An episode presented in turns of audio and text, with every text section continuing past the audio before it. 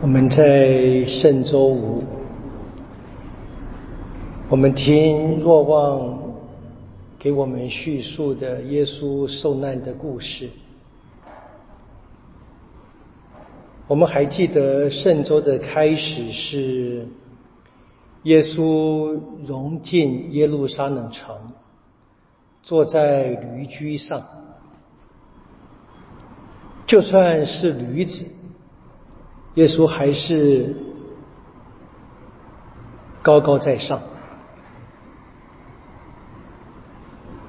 身边的群众，不论是本来就住在耶路撒冷的，或者是来自各地，从巴勒斯坦，从地中海沿岸，甚至从世界各地犹太人来朝圣的。他们都要瞻仰耶稣，啊，耶稣高高在上，他们呼喊着“赫桑那”，奉主名而来的那一位，以色列的君王，这是他们当当时对耶稣的呼喊。耶稣有没有？洋洋得意啊！我想没有，作者也没这么写，就是想象那个场面吧啊！就算耶稣他还是谦虚的，我们还是可以想象啊，大家是仰望，全部的希望投向他。若望写的受难故事，耶稣也是走一条路。现在呢，不是从橄榄山下来进城，而是从总督府出去，出城，然后被电死。比较惊人的是啊，若望对这段路的描写非常的精简，啊，很省字，少到不行。他基本上只说啊，比拉多把耶稣。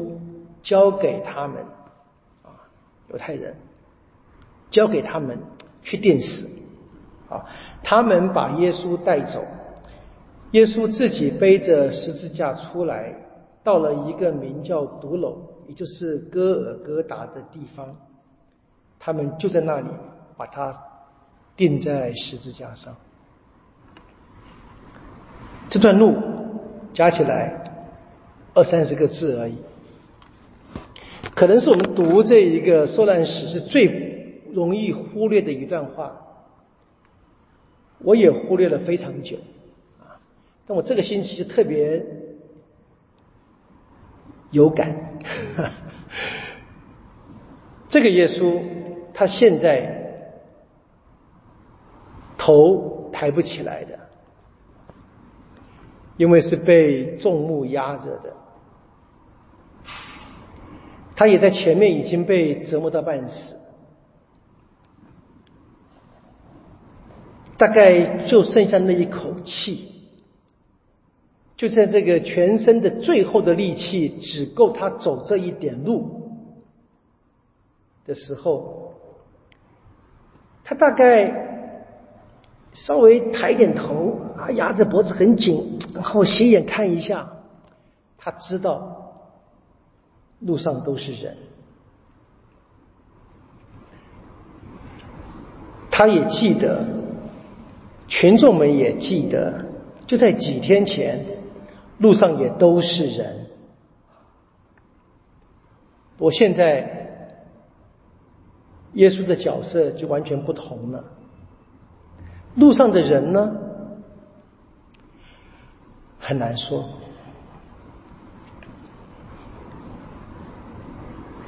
耶路撒冷长期的居民，政治、宗教、经济的中心，这些一直生活的很有秩序。他们还有一个罗马的皇帝啊派的总督这边管辖，他们有他们所渴望的宗教自由，进行他们的各种宗教礼仪，他们很平安的，日子就一天一天的过。对他们而言，耶稣是一个麻烦制造者，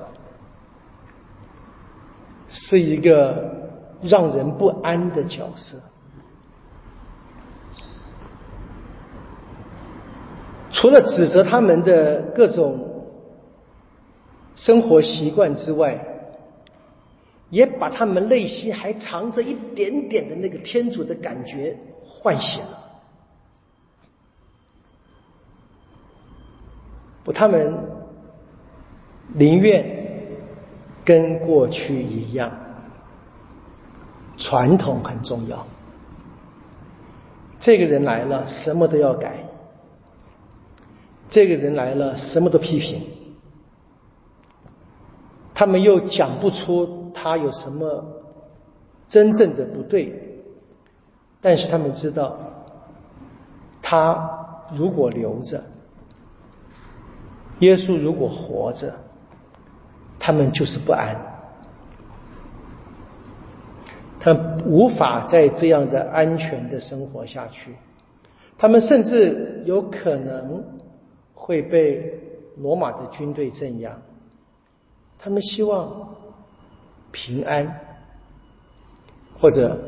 和平就好，方法把这一个人除掉。这很可能是当时的犹太人在耶路撒冷一直生活的人。耶稣再一次看他们，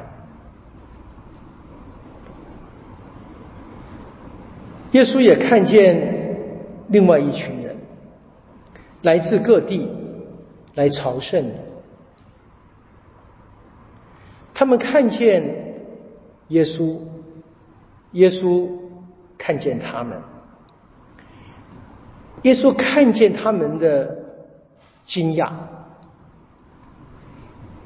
害怕，但是耶稣可能更看见他们内心的的渴望。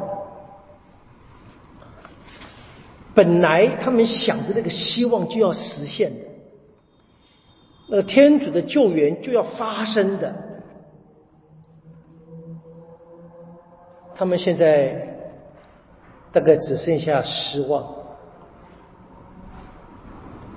或者还来来不及想怎么回事，还没有回过神来，就已经看见耶稣挣扎着走那一段路。被木头压在肩上，抬不起头，可能眼睛呢、眉毛、睫毛，可能都是血块，睁不开眼。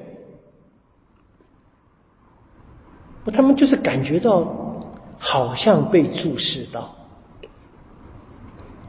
被耶稣看到。这一群人当中，绝大部分耶稣不认识的。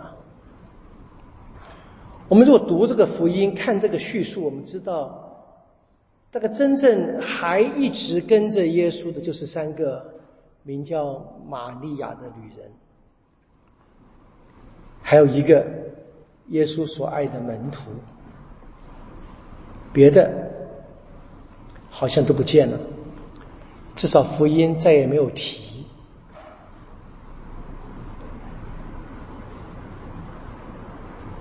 耶稣，我自己想啊。耶稣看着这些人，不过不是愤怒的，不是批判的，更不是要审问他们。耶稣看着他们，也希望他们看着他。希望他们从他的眼光当中看见那个真理。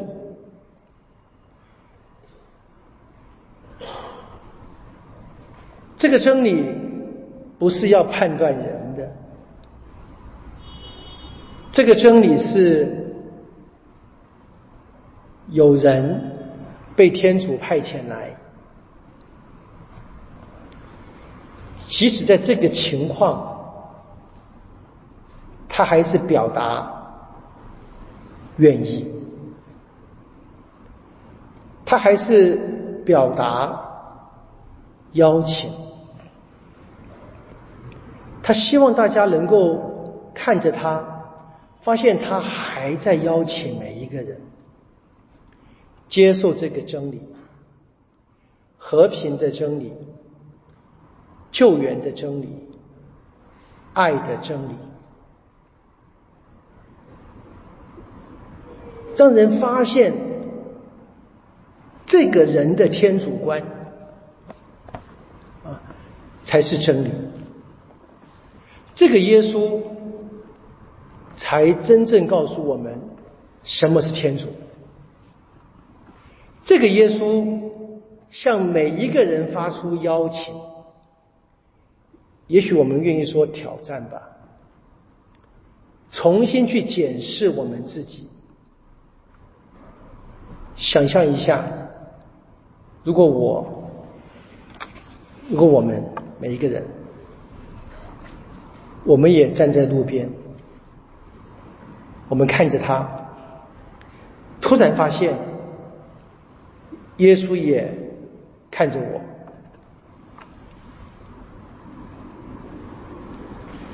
我们想想看，愿不愿意接受他爱的邀请？